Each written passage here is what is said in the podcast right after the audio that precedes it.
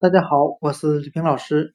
今天我们来学习单词 summer，s u m m e r，表示夏天的含义。我们可以用谐音法来记忆这个单词 summer，夏天，它的发音很像汉语的沙漠。那我们这样来联想这两个单词之间的意思：这个地方的夏天简直太热了。就像是来到了沙漠一样。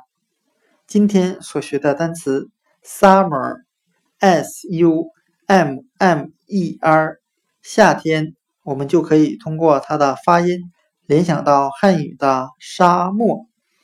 夏天太热了，给人一种身处沙漠的感觉。summer，夏天。